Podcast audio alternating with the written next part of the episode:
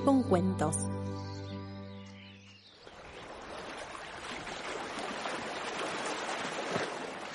Este cuento es El héroe Leo. En una isla un poco alejada de la ciudad, en el delta del Tigre, vivía un nene de nueve años, llamado Leo. Sus papás trabajaban en la zona vendiendo provisiones en una lancha almacenera. Todos los días se levantaba temprano para llevarle fruta, verdura bebidas y pan a las casas que quedaban en las islas del delta. Al mediodía su mamá lo llevaba al colegio.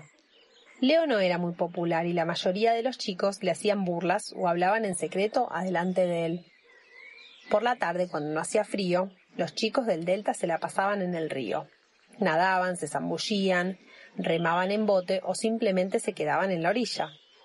Pero a veces Leo se sentía solo y añoraba tener amigos, así que se sentaba a ver una película o patear la pelota.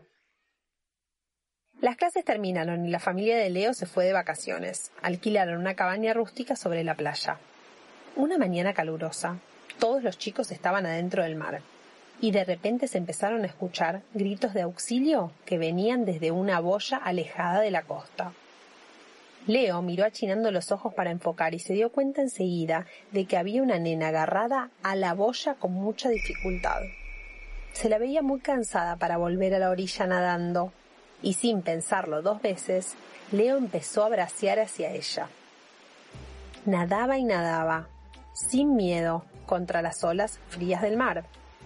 No tenía miedo, porque desde que era bebé conocía muy bien el agua Sabía todos los trucos para no dejarse llevar por la marea y hacer rendir al máximo el aire de cada bocanada.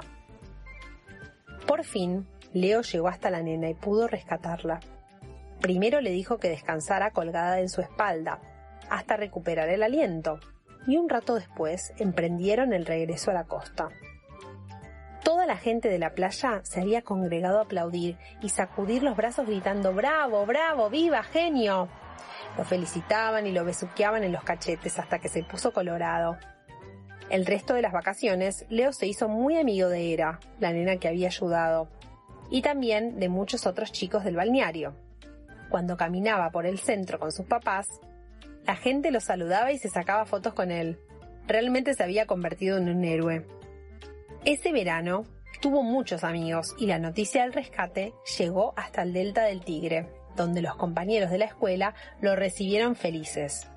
Nadie volvió a burlarse de él porque a veces las personas que parecen menos populares son quienes terminan sorprendiéndonos con sus superpoderes. Fin. Esta historia está inspirada en la leyenda griega de Hero y Leandro.